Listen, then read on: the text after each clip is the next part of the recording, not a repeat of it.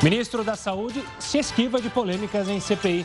Durante comissão, Marcelo Queiroga foi questionado sobre tratamento precoce e falas do presidente Jair Bolsonaro. Supremo Tribunal Federal decide contra a extensão do prazo de patentes. Delegado diz que não há o que comemorar em operação com 25 mortos no Rio. E ainda, Pfizer vai doar vacinas contra a Covid para atletas olímpicos. Olá, uma boa noite. Seja bem-vindo ao Jornal da Record News. Lembrando que a gente também está ao vivo pelo nosso canal do YouTube e também na nossa página do Facebook. O governo de São Paulo e o Instituto Butantan estão preocupados com a possível falta de IFA para a produção de vacinas contra a Covid-19 no próximo mês. O diretor do Instituto, Dimas Covas, falou sobre a situação. Agora nós estamos com uma preocupação, porque existe uma sinalização de redução desse volume. Então isso nos preocupa muito, porque nós dependemos da chegada dessa matéria-prima o quanto antes aqui para regularizarmos a entrega ao Ministério. E todas essas idas e vindas do governo federal, é, obviamente que tem aí um impacto né, na, no ritmo de liberação. As liberações estão acontecendo, ah, estão acontecendo, mas num volume menor do que poderia acontecer. Dizer, tanto o Butantan como a Sinovac têm capacidade de processar maior volume de vacinas. Né? Então, é essa a grande questão. E o Supremo Tribunal Federal derrubou a norma que permitia a prorrogação de patentes no Brasil. A decisão pode gerar uma economia de 3 bilhões de reais ao SUS e inclui medicamentos usados no combate à Covid-19. Ela também deixa os remédios mais acessíveis ao cidadão comum. O placar do julgamento foi de nove votos a dois. Os únicos a divergir foram o presidente do Supremo, Luiz Fux, e o ministro Luiz Roberto Barroso. Eu tenho, quando eu falei em efeitos sistêmicos, alguns medos reais, que é, às vezes, se provocar um efeito inverso. E em lugar de conseguirmos produção de medicamentos no Brasil, porque protegidos, nós nos tornarmos o país dos copiadores ou o país dos importadores, se não se produzirem os medicamentos aqui, por considerar a proteção deficiente. Por achar finalmente que não é patente, sem trocadilho, a violação à Constituição, eu estou divergindo. O processo questiona a vigência de patentes por mais de 20 anos. Ele foi apresentado pela Procuradoria-Geral da República e poderá impactar quase 3.500 patentes de invenção, segundo o Instituto Nacional da Propriedade Industrial. O relator, ministro Dias Toffoli, defendeu o fim da extensão de prazo para medicamentos e para equipamentos hospitalares. A situação excepcional caracterizada pela emergência de saúde pública decorrente da Covid-19 nos coloca diante de um cenário de escassez de recursos destinados à saúde, os quais devem ser geridos de forma racional e eficiente, de forma a melhor atender a concretização dos direitos à saúde e à vida. Toffoli foi seguido por outros oito ministros. De imediato, a decisão deverá gerar uma economia em torno de 3 bilhões de reais na compra de medicamentos e insumos pelo SUS. Entre os produtos que poderão ser produzidos de forma genérica estão medicamentos para combate à Covid-19, como o Remdesivir, que já foi aprovado pela Anvisa, além dos remédios usados no tratamento de outras doenças como a AIDS. O alcance da regra só será definido pelo próprio STF na próxima quarta-feira. O Instituto Nacional de Propriedade Industrial, responsável pelo registro de marcas e patentes no Brasil, informou que não vai se pronunciar sobre a decisão do Supremo. Já a BPI, Associação Brasileira da Propriedade Intelectual, disse que respeita a decisão do STF, mas alerta que a eliminação deste dispositivo, em vigor há mais de 25 anos, poderá gerar insegurança jurídica e desestímulo à inovação no país. Sobre essa decisão do STF, eu converso agora com o Tiago Duval, professor da pós-graduação em Relações Institucionais e Governamentais da Faculdade Presbiteriana Mackenzie de Brasília. Boa noite, professor. Obrigado pela participação aqui conosco. Eu queria começar te perguntando justamente isso que a gente viu na matéria.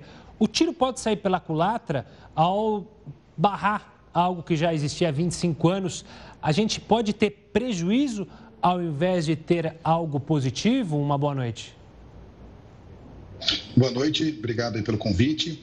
Sim, eu acho que a gente tem uma questão importante nessa decisão, porque já existiam projetos de lei que o Congresso a discutir isso que seria o melhor lugar para discutir uma, uma mudança na legislação, com especialistas, inclusive o, os ministros que votaram contra trouxeram isso no seu voto, é, dizendo dessa, do grau da importância né, de você ter um, uma, uma, uma discussão com técnicos nisso, o judiciário não são técnicos para discutir essa questão, então, e isso, de certa forma, como vem uma decisão repentina em cima de um processo que veio repentinamente, você causa uma insegurança jurídica, inclusive na questão de investimentos nas patentes no Brasil, porque um dispositivo que já funcionava há 25 anos, existem projetos de lei que gostariam de alterar essa questão.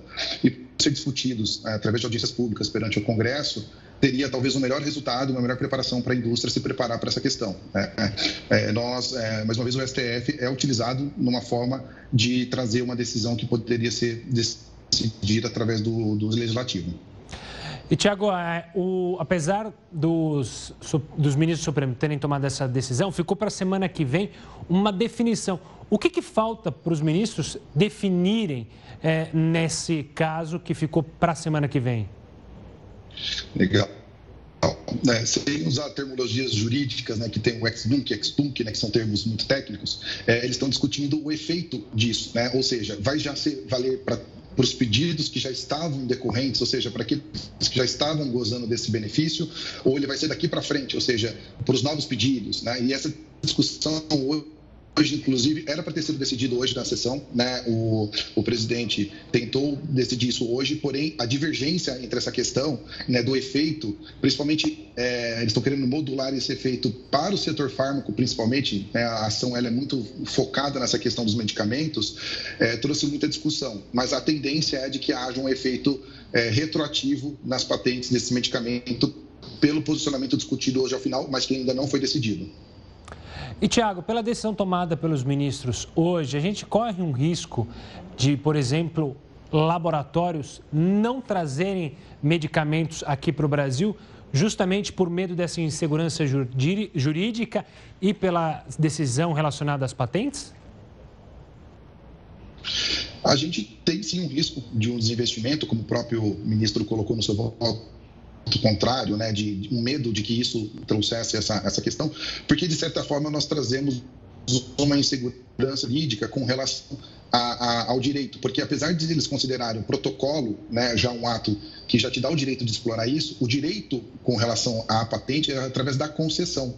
Então, é, até sair a concessão, e isso em decorrência da morosidade morosidade do NPI na, nos processos, que é um outro ponto, né, que se não tivesse essa morosidade, talvez não teria nem essa discussão da legislação e muito menos essa discussão no STF, é, a gente teria uma maior segurança, porque apesar com a, com a supressão desse, a, desse artigo, traz uma insegurança, por quê? E se eu não tenho essa patente, como é que eu vou brigar por essa patente caso a, até a data da sua concessão? Então, a gente sim tem uma insegurança jurídica é, grande para quem faz os investimentos na exploração de patente apesar de afetar todos, o, o foco principal né, dessa ação foi o setor farmacêutico, a parte de medicamentos. Professor Tiago Duval, obrigado pela participação aqui conosco e pela explicação sobre mais uma decisão do Supremo Tribunal Federal. Um forte abraço e até uma próxima, professor. Vamos agora aos números de hoje da pandemia de Covid-19 aqui no Brasil. Na tela, o detalhamento dos números de hoje. A gente ultrapassou os 15 milhões de casos desde o início da pandemia. Para ser exato, 15 milhões 3.563 casos confirmados no país. O número de mortes já chega a 416.949 brasileiros que perderam a vida por causa dessa doença. Só nas últimas 24 horas são 2.550 mortes em todo o país, um número altíssimo, o platô segue elevado no país. Por isso que se você for sair de casa, evite aglomeração e sempre use a sua máscara. Olha, a Prefeitura de Belo Horizonte anunciou mais flexibilizações para a reabertura do comércio e de outras atividades.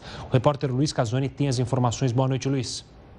Oi, Gustavo. Boa noite para você e a todos que nos acompanham aqui no Jornal da Record News.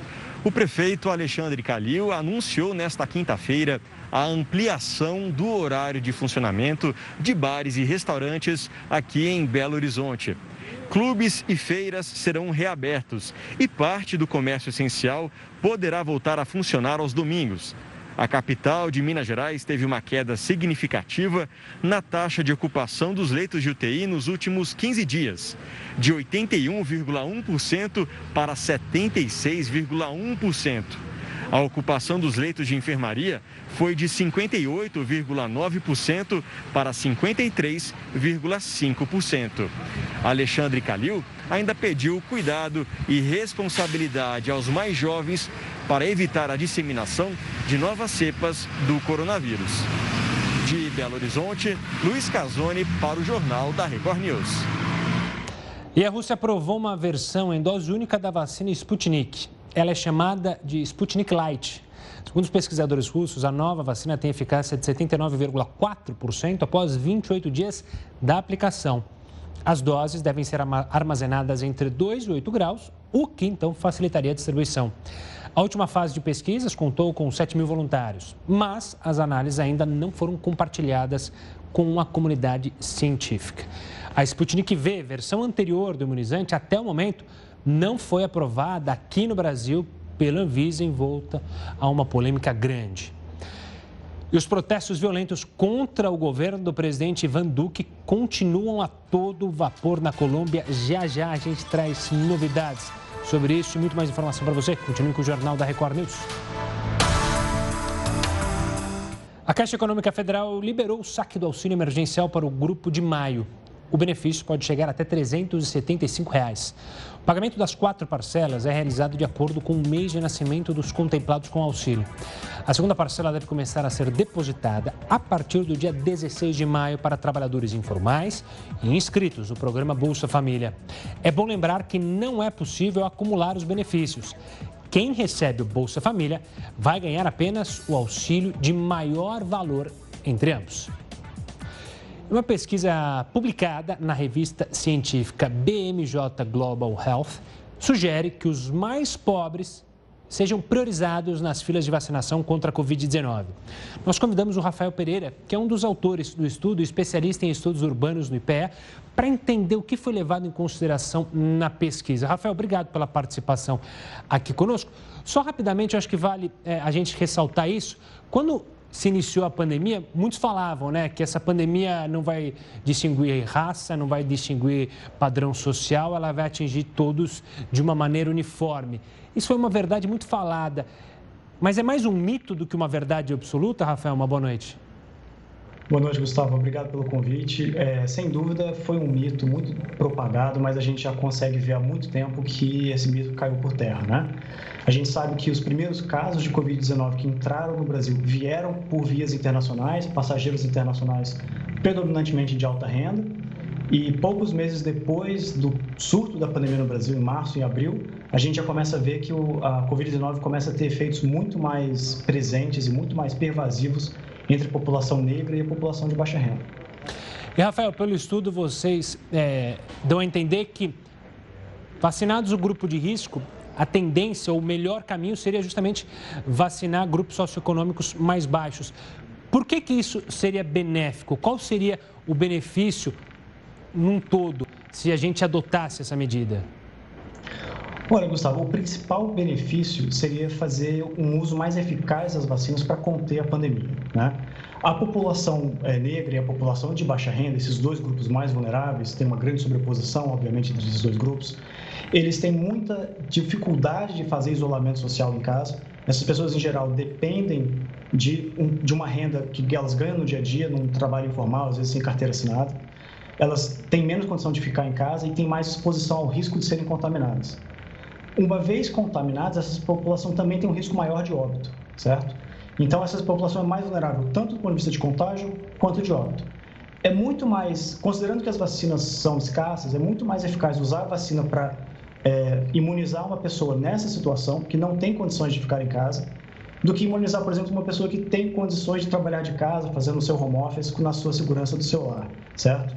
Então, do ponto de vista de contenção da pandemia, a população pobre e negra eles são mais vulneráveis tanto do ponto de vista de contágio, mas também para contaminar outras pessoas. Então, a vacinação desses grupos prioritários ajudaria a conter a pandemia e também a reduzir o número de óbitos mais rapidamente. E, Rafael, do ponto de vista prático, tirando da teoria para a prática, seria possível a gente adotar aqui no Brasil uma vacinação como essa? Seria possível é, encontrar os grupos é, que necessitariam da vacinação é, para justamente não sofrer tanto, como você mencionou, os grupos de classes sociais mais baixas e a parcela negra da população?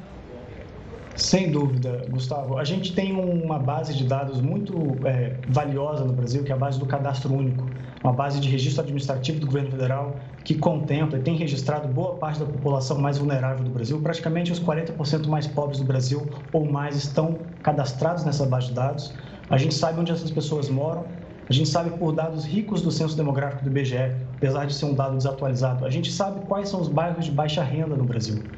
Então, seria razoavelmente fácil desenvolver estratégias de compostos de vacinação, priorizando esses bairros que a gente já sabe.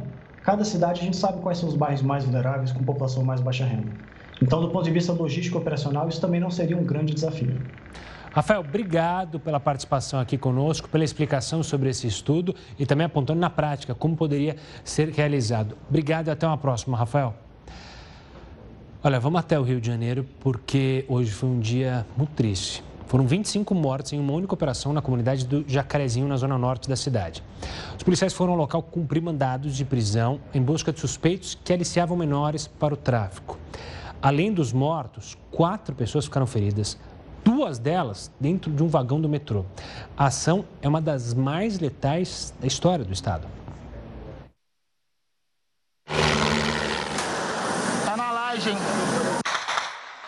Estava em casa esperando o tiroteio terminar. Chefe, vou chegar um pouco atrasado hoje, tá? Tem aliado. Da janela de casa, moradores viram a chegada da polícia. Centenas de policiais civis, com apoio de helicópteros e veículos blindados, entraram na comunidade para cumprir mandados de prisão. Nas ruas, barricadas deixadas por criminosos para dificultar os acessos. Mesmo assim, as equipes seguiram a pé e ocuparam as principais ruas e vielas. Durante o tiroteio, dois passageiros que estavam no vagão do metrô em frente à comunidade foram atingidos por balas perdidas. Um policial civil também foi baleado. André Farias, de 45 anos, foi atingido com um tiro na cabeça. Ele chegou a ser levado para o hospital, mas não resistiu. A operação no Jacarezinho foi autorizada mesmo com a ordem do Supremo Tribunal Federal, que impede ações policiais em comunidades durante a pandemia, porque se enquadra nos casos de excepcionalidade. Esse foi o décimo tiroteio registrado no Jacarezinho esse ano. Além do agente, outras 24 pessoas morreram na ação. Senhora de idade, que eles entraram dentro da casa, não respeitaram nem senhora. Segundo a polícia, todos seriam suspeitos de crimes. Deixar claro que a Polícia Civil não entra em comunidade nenhuma, em qualquer lugar, para praticar a execução. A Polícia Civil entra para cumprir mandados de prisão deferidos pela Justiça com, dentro da legalidade, baseado em investigação policial, inquérito policial. Logo depois do tiroteio, moradores fizeram um protesto. Tentaram fechar o trânsito em uma das principais ruas do bairro. Na ação policial, pistolas e fuzis foram apreendidos. Munição antiaérea também foi encontrada. Os quase 40 mil moradores da comunidade do Jacarezinho acordaram com o barulho dos tiros. Muita gente não saiu de casa por medo da violência. Segundo a polícia, essa é uma das regiões com a maior concentração de armas da capital. Os tiroteios frequentes assustam e prejudicam o dia a dia de quem vive aqui. Três postos de saúde da região fecharam as portas e a vacinação contra a Covid-19 precisou ser adiada. Mesmo no dia do próprio casamento, a Michelle quase não conseguiu sair de casa. Ela teve que esperar uma trégua no tiroteio para conseguir ir ao cartório. Eu estava preparada para desistir do, do casamento. Então, quando eu senti que as coisas acalmaram, aí eu fui eu e minha filha, né, fomos pelos cantinhos até que a gente conseguiu sair da comunidade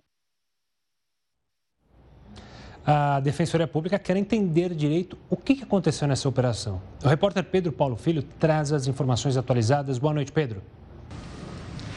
Oi, Gustavo, boa noite para você, boa noite a todos. Olha, os defensores querem saber se houve excessos por parte da polícia. Para isso, eles vão ouvir os moradores que procuraram aqui a defensoria. Esses moradores alegam que muitas crianças ficaram traumatizadas. Uma delas, de apenas oito anos, teria presenciado a morte do próprio pai. Quatro pessoas foram baleadas, mas sem gravidade. Todas já receberam alta. A polícia nega qualquer tipo de excesso e alega que agiu dentro da legalidade. Nesse momento, os moradores não relatam nenhum tipo de tiroteio, novo registro de confronto na região. Apesar disso, a polícia ainda é vista em alguns pontos da comunidade. Gustavo. Obrigado, Pedro. Olha, 24 pessoas morreram durante os protestos contra o governo do presidente Ivan Duque na Colômbia. De acordo com a Defensoria Pública, 11 mortes foram causadas pela polícia. As manifestações começaram há nove dias. Ontem, milhares de pessoas voltaram às ruas contra a pobreza e a desigualdade que se agravaram no país durante a pandemia.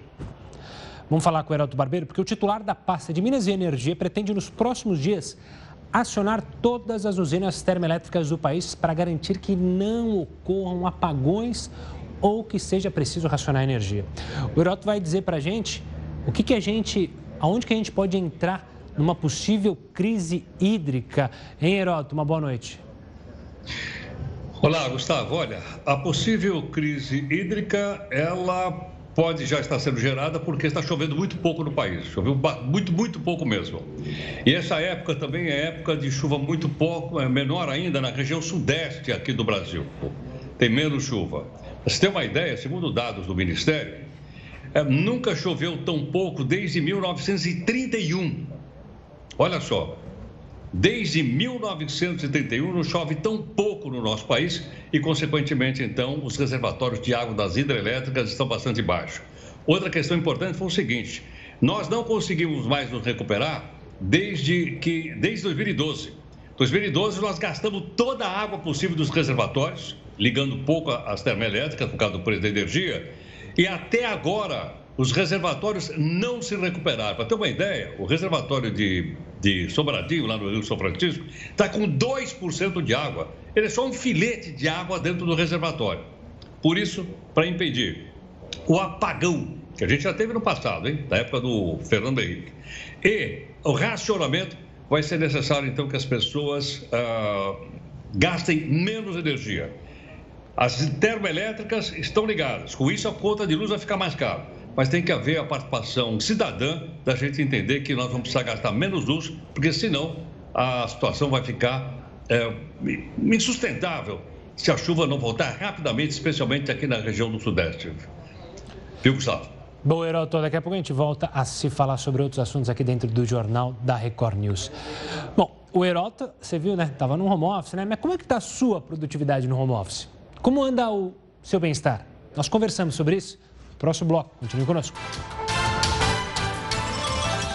Estamos de volta para falar da segunda dose da Coronavac, que está em falta em 11 capitais e diversos municípios brasileiros. Recife precisou suspender a aplicação da dose de reforço da vacina, porque já não tinha mais estoque. A repórter Priscila Assis tem mais informações. Boa noite, Priscila.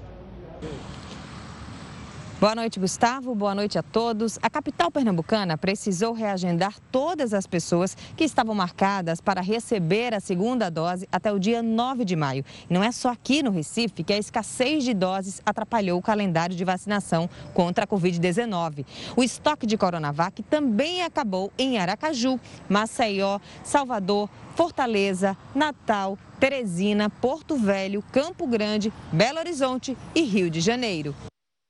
Bom, vamos ver como é que está o andamento da vacinação em todo o país. A gente tem aqui os números no telão, é, que já receberam a primeira dose. 34 milhões 155 mil 660 pessoas já confirmadas, já com a primeira dose. A segunda dose, o número é bem mais baixo, 17 milhões 290 mil 917. Esses são os números atualizados aqui no Brasil sobre a vacinação. Números que a gente quer que cresça ainda mais. Olha, você está trabalhando na sua casa? Home office é uma das maneiras que as empresas enfrentaram para continuar realizando suas atividades durante a pandemia. Uma pesquisa feita pela Fundação Dom Cabral, em parceria com a Grant Thornton e a EM Lion Business School, com 1.075 pessoas, mostrou que 58% dos entrevistados afirmaram serem mais produtivos trabalhando de casa. Para entender melhor essa pesquisa, eu converso hoje com o Ronaldo Loyola, sócio da área de capital humano da Grant Thornton Brasil. Boa noite, Ronaldo. Obrigado pela participação aqui conosco. Por que, que as pessoas acham de fato que estão mais produtivas em casa? Hein, Ronaldo? Uma boa noite. Boa noite, Gustavo. Muito obrigado pelo espaço. Bom, essa pesquisa que foi realizada de forma inédita, segunda edição, aplicada na segunda quinzena de março, nós percebemos o seguinte, que é, o número que você citou, praticamente 58% dos respondentes se disseram que eles estão muito mais, trabalhando muito mais do que se tivessem trabalhando dentro do seu escritório. Uh, essa percepção também ela coloca a, a, questão de que a carga de trabalho aumentou demais. Então a gente quando está trabalhando em casa a carga aumentou muito em relação ao trabalho que se fazia dentro dos escritórios e, e, e também nós percebemos na percepção das pessoas a, a piora na, na, nas relações e até a, é com essa perda do convívio social, do convívio dentro dos escritórios. Uh, um outro ponto citado pelos respondentes foi a questão aí da, sobre a confiança nas ferramentas de tecnologia. Uh, o ano passado havia uma confiança maior no início da pandemia, quando as pessoas começaram a trabalhar em suas casas, e esse nível de confiança ele sofreu uma redução principalmente por causa dos perigos né, evidentes aí da, da questão dos ataques cibernéticos e um, e um maior número do, do aumento de fraudes que, que estão acontecendo. Uh, nessa pesquisa também a gente percebeu aí a questão do, do, do foco, do desequilíbrio, né, da, da, da sensação de bem-estar das pessoas. Ou seja, ah, ah, quando ah, as pessoas foram trabalhar em casa, elas tinham né, na sua mente a percepção de que, puxa vida, eu vou ter um pouco mais de equilíbrio trabalhando né, na minha casa, eh, com, com, as, com as minhas questões particulares, e a gente percebeu que esse desafio se tornou um pouquinho mais grave. Eh, seja em função da pandemia, seja em função do aumento da ansiedade, é, do aumento do estresse. Então, a gente percebe hoje um cansaço muito maior e as pessoas é, talvez mais irritadas trabalhando dentro das suas residências. Ronaldo, a gente pode dizer que então essa questão da produtividade aumentar, o mal-estar, o bem-estar também diminuir, pode estar relacionado justamente a uma sobrecarga tanto profissional de você não ter mais horário para entrar e para sair, entre aspas, para bater o cartão, e também é, um trabalho duplo, ou seja, os trabalhos de casa é, também são redobrados para o pessoal que está no home office? Exatamente, é, a, a, sensação é lógico, nós é um período de adaptação, mas é, é, a gente sente que está tendo um custo muito alto né, nesse desgaste das pessoas dentro das suas residências. Uh, evidentemente que as pessoas começam a trabalhar, a carga horária ela, ela aumentou, ah, não podemos deixar de lado que as pessoas têm os seus afazeres domésticos também, têm as suas famílias, tem as questões aí da, da, da, das interferências dentro da sua casa, a questão do espaço físico, enfim. Então, tudo isso fez com que ah, essa questão emocional nas pessoas tenha se aflorado. Então, por isso que eu citei a questão da, da, da, das pessoas ficarem mais irritadas, ficarem mais estressadas dentro das suas casas. Ronaldo, da primeira pesquisa para essa, é, o aumento foi vertiginoso? Deu para perceber bastante essa sensação é, não tão positiva de bem-estar? Foi, foi, foi, um aumento, foi um aumento relevante. Né? Aqui o percentual ele, ele mostra que basicamente 24% eles citam né, três fatores que foram mais relevantes, foi justamente o maior volume de horas trabalhadas, que, a gente citou, foi também a questão de dificuldade no relacionamento e essa dificuldade de comunicação, porque as pessoas trabalhando, usando ferramentas virtuais, a forma de comunicação, as reuniões, as reuniões de equipes, as reuniões de trabalho deixaram de ser pessoais, então a, a gente percebeu uma dificuldade muito grande na comunicação e na interação dessas pessoas. um desgaste mental maior, imagino. Ronaldo, obrigado pela participação aqui conosco, dando detalhes sobre essa pesquisa, que o home office a princípio parece ser bom, mas depois vai ficando desgastante. Ronaldo, obrigado e até uma próxima. Bom, hoje teve mais um capítulo da CPI. Dessa vez foi o ministro da Saúde, Marcelo Queiroga, que foi ouvido no terceiro dia de depoimentos da comissão. Ele evitou críticas ao antecessor Eduardo Pazuello e as posições também do presidente Jair Bolsonaro. Logo nos primeiros questionamentos, Marcelo Queiroga deu o tom. Vossa Excelência compartilha da opinião do presidente da República sobre o tratamento precoce, especialmente sobre o uso da cloroquina para pacientes de Covid-19?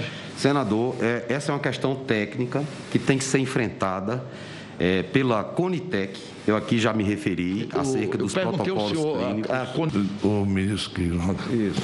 eu acho que o senhor não entendeu essa posição aqui. O senhor é testemunha. O senhor tem que dizer sim ou não.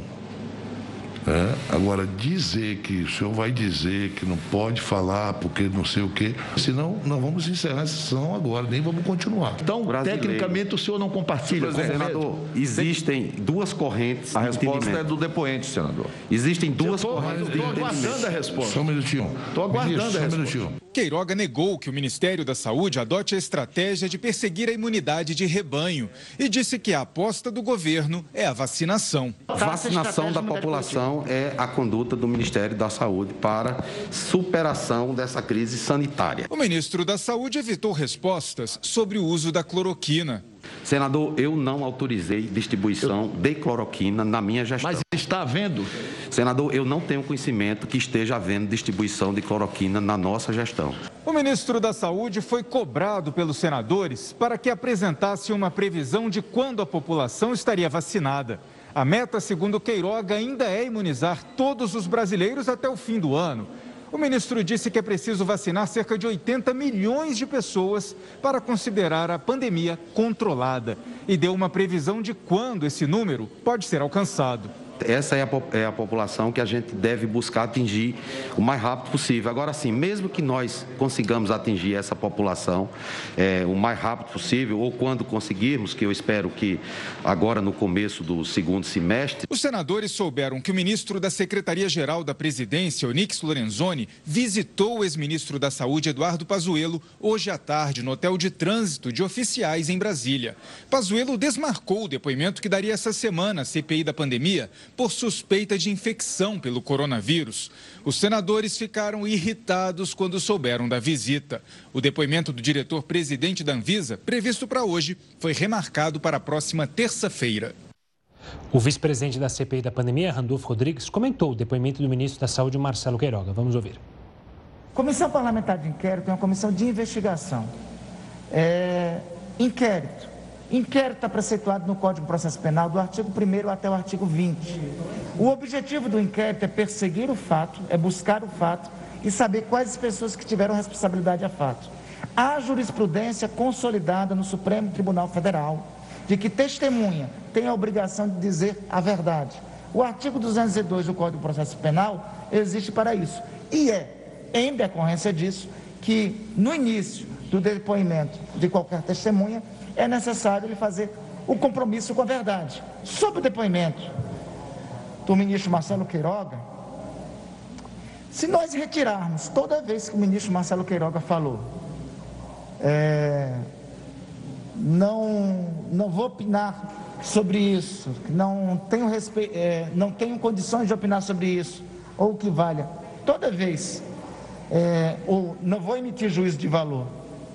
Se relacionar isso com as posições relacionadas ao presidente da República, me parece que fica patente que o ministro discorda, mas não tinha, é, não tinha como dizer claramente na CPI que divergia daquilo. E a Secretaria Estadual de Saúde do Rio de Janeiro identificou uma nova variante da Covid-19. A cepa, que já circula principalmente na região norte do estado, recebeu o nome de P1.2 por ser da linhagem P1. O impacto epidemiológico será ainda avaliado, portanto, não se sabe se a nova variante é mais letal ou mais transmissível. Vamos falar com o Heródoto de novo, agora de economia. Com a nova alta na taxa básica de juros da economia brasileira, a caderneta de poupança passará a render um pouquinho mais. Só que ainda continuará perdendo para a inflação. Heródoto, e a nossa poupança, como é que fica? A minha poupança, a poupança do pessoal de casa, tá tudo. É melhor deixar lá? É melhor tirar? O que fazer? Nos aconselhe. Olha, Gustavo, eu, eu acho que a gente tem aqui umas informações e as pessoas vão poder tirar a sua própria conclusão, inclusive você, para saber se você pode tirar toda aquela grana que você tem na poupança e colocar, por exemplo, num outro investimento, como renda fixa, fundo de construção e por aí afora. Então, vou mostrar aqui a nossa primeira telinha para a gente poder entender direitinho e a gente poder tomar uma decisão. Vamos lá? Na nossa primeira telinha, que vai aparecer daqui a pouquinho aqui para a gente. Uh, ah, lá, vamos lá. O rendimento da poupança, então. Quanto com a nova Selic agora, ela está valendo 2,45% ao ano. É muito ou é pouco? Se você comparar com o ano passado foi 1,4%, 2,45% é melhor do que 1,4%. Então ela está rendendo mais sim. Tá? Haja vista que a, poupança, a Selic está em cima, olha, ela está em 3,5% ao ano. E a poupança está abaixo da Selic, está abaixo da inflação também. Vamos outra informação aqui da caderneta de poupança. Segunda telinha lá da inflação. Vamos perder da inflação ou não vamos? Vamos. Por quê? A inflação esse ano está estimada em 5% ao ano. 5, 5,5%. Eu arredondei aqui para 5%. Então a, infla... a poupança vai ficar abaixo da inflação? Vai ficar abaixo da inflação. Vai perder muito? Vai perder mais ou menos um ponto percentual. Vai per... Já perdeu o ano passado e vai perder esse ano também. Detalhe, mesmo com a perda, a perda do ano passado, muita gente colocou dinheiro na poupança, provavelmente via, veio daquele auxílio emergencial para guardar uma graninha para esse ano. Outra informação importante para a gente poder comparar, virando aqui a nossa telinha, então, para mais uma informação. Vamos lá. Vamos fazer o seguinte, Gustavo, eu ia colocar aqui um milhão de reais, que é o seu investimento, mas eu coloquei o meu, que é só mil reais, ok ou não? Se eu colocar mil reais na, na minha caderneta de poupança, depois de um ano, eu vou ganhar R$ 24,50. Eu vou ganhar 25 reais em cima de mil reais se eu deixar durante 12 meses meu dinheiro depositado na poupança, porque, como a gente sabe, o juro está baixinho, como acabei de colocar agora, não é? O juro, então, está em 2,5%. Olha aí, ó. É um juro pequenininho também. Agora você vai dizer, bom, mas tem vantagem ou não tem? Vamos virar a nossa telinha. Vantagem, vamos lá. Não tem imposto de renda. Atenção aí. Outros investimentos têm imposto de renda. O gerente do banco só vai ganhar tanto. Aí depois vem por direito e dá uma mordida lá naquele que você ganhou. Sem taxa de administração. Tem banco que cobra mais de 1% de taxa de administração. É muito. É muito. É muito. Outra coisa, facilidade do saque. Você tem outro investimento, você vai lá no banco e diz, eu quero tirar minha grana. Ah, só daqui 30 dias. Ah, se tirar agora, perde. Então, aí estão os prós e os contras da grana colocada na poupança, que é o maior investimento, o mais popular do Brasil. E daqui para frente, qual é a perspectiva? Vamos lá, perspectiva. Vem aí nova alta da Selic. Daqui 40 dias vai subir. Subindo a Selic daqui 40 dias, e ela vai subir realmente, aumenta o rendimento da cadeira de poupança. Então, talvez deixando a graninha lá um pouco mais tempo, você vai pegar um pouquinho mais de juro do que aquele que eu coloquei de 25 reais em cima de apenas mil reais de investimento. Bom, Heródoto, daqui a pouco a gente volta a se falar aqui dentro do jornal da Record News, talvez com mais dicas do professor Heródoto. Olha, o Tribunal Regional Federal revogou a prisão de Eduardo Cunha, ex-presidente da Câmara dos Deputados. Ele vai responder o processo em liberdade. Ele é alvo da Operação Sepsis, que investigou o pagamento de propina de empresas interessadas na liberação de verbas do FGTS. Eduardo Cunha estava preso desde 2016 e cumpriu prisão domiciliar há cerca de um ano usando tornozeleira eletrônica por conta da pandemia do coronavírus. E a Câmara dos Deputados aprovou hoje um novo projeto de lei com novas regras para o pagamento do pedágio nas estradas.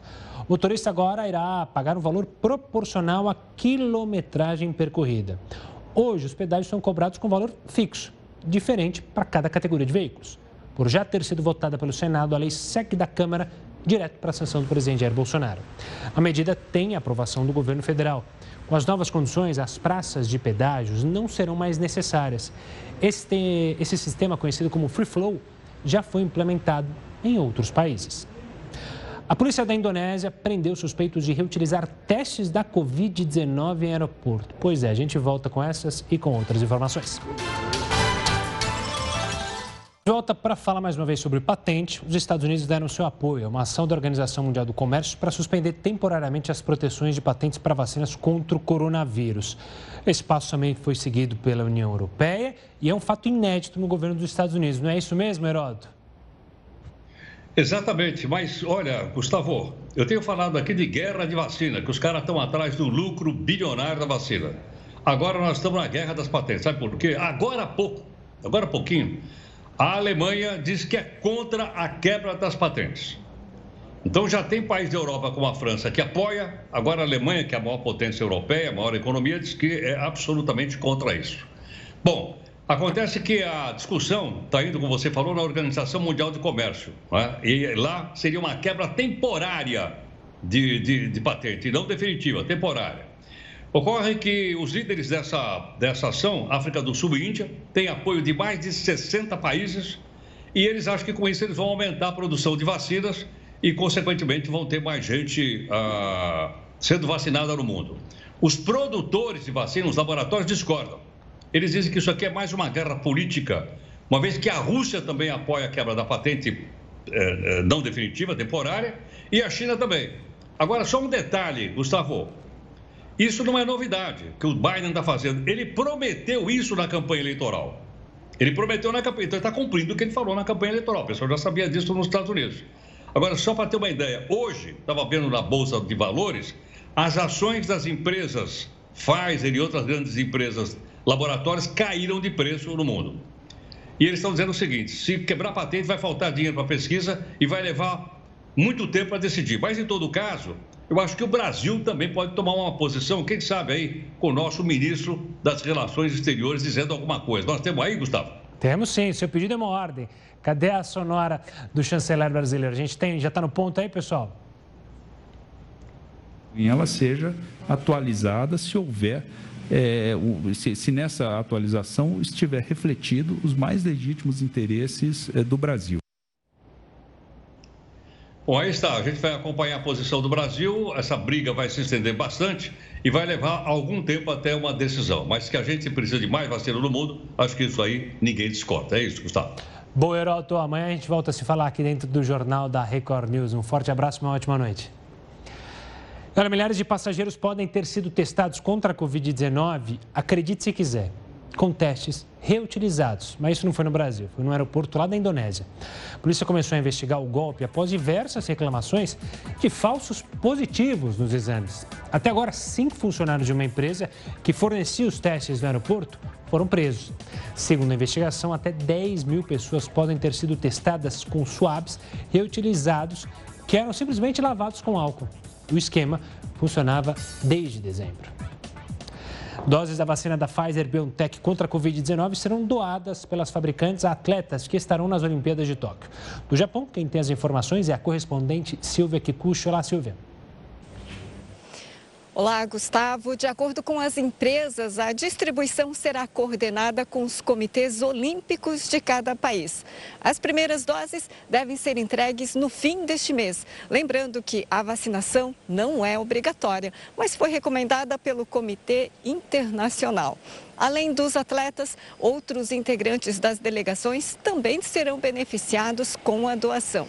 Há menos de dois meses dos Jogos, o Japão tem visto um aumento do número de casos, principalmente entre os jovens por aqui. Nas últimas 24 horas, foram mais de 4.300 contaminações. Gustavo. Obrigado, Silvia. E olha, um protótipo do foguete que a SpaceX pretende usar em missões a Marte pousou com segurança pela primeira vez. A nave decolou do Texas, nos Estados Unidos, voou por seis minutos até então iniciar a descida. Esse é o primeiro teste bem sucedido da empresa. Nas quatro tentativas anteriores, os protótipos explodiram durante o pouso. A SpaceX planeja fazer a primeira missão tripulada a Marte até 2030. O trabalho remoto foi a solução encontrada em tempos de pandemia, mas uma pesquisa revela que a maior parte dos funcionários quer voltar ao trabalho presencial o quanto antes. O home office era opção para alguns dias de trabalho da Laura. Só que a pandemia fez da exceção uma regra. Mais de um ano trabalhando em casa. Tempo suficiente para sentir saudade de estar no mesmo lugar que os colegas. O que dá mais saudade, o que a gente sente mais falta da convivência das pessoas é justamente ter a pessoa lá do lado para perguntar rapidinho, não precisar abrir uma videochamada, perguntar se pode mandar um áudio. Você sabia que mais de um ano depois do começo da pandemia e do home office, quase oito em cada dez pessoas gostariam de voltar ao trabalho presencial? E o principal motivo é a saudade da interação com os colegas. Muito mais do que a dificuldade em equilibrar vida pessoal e profissional trabalhando em casa. A pesquisa é de uma empresa com referência mundial em soluções de recursos humanos. A saudade foi mais citada do que o sentimento de solidão, o aperto que é trabalhar com crianças em casa ou o mau funcionamento da internet. Os efeitos da falta de contato pessoal no trabalho foram motivos de pesquisas nessa empresa de fabricação de celulose. Além de medidas práticas como organização de tempo, priorizar tarefas e otimizar reuniões, perceberam a necessidade de reaproximar as equipes, mesmo virtualmente. Tem inúmeros exemplos de times, por exemplo, que, que começaram a, a, a, promover encontros, uh, seja formais, né, então de, de fazer reuniões com, com um equilíbrio maior entre a agenda formal de reunião de negócio e uma agenda de, é, de descompressão, de conexão, de celebração, inclusive conectando as famílias. A pandemia acelerou o projeto da Paloma em acabar com o escritório da agência de publicidade e colocar todos os funcionários em home office. Mas no plano também estava o esforço em não se distanciar da equipe. O aniversário do mês, que a gente tinha o bolo, reunia toda a equipe para cantar um parabéns, hoje ele acontece virtual. E a gente canta um parabéns todo mundo né, abre as câmeras, todo mundo dá risada, e aquele momento do parabéns e, a, e aqueles 15 minutos de conversar. A Laura, que você viu lá no começo da reportagem, é uma das funcionárias da agência. Ela tem saudade de sair para trabalhar, mas tem se adaptado todos os dias. O lado bom do home office também é, por exemplo, o almoço que eu tinha com os meus colegas, hoje eu tenho com os meus pais. Mas também dá saudade, porque são outras pessoas, são outros assuntos. Pois é, a grande falta que a gente sente é da interação, né? Nós não, né? Mas todos que estão em home office, eu estou aqui trabalhando, mas a gente sente falta de fazer o famoso happy hour, que é tão importante para as equipes ficarem unidas, relaxarem. Mas logo, logo a gente volta com vacinação, a gente volta e que ela venha logo. Bom, o Jornal da Record News fica por aqui, mas você segue agora com o Rafael Garte, o News das 10, muito bem informado. Uma boa noite e até amanhã.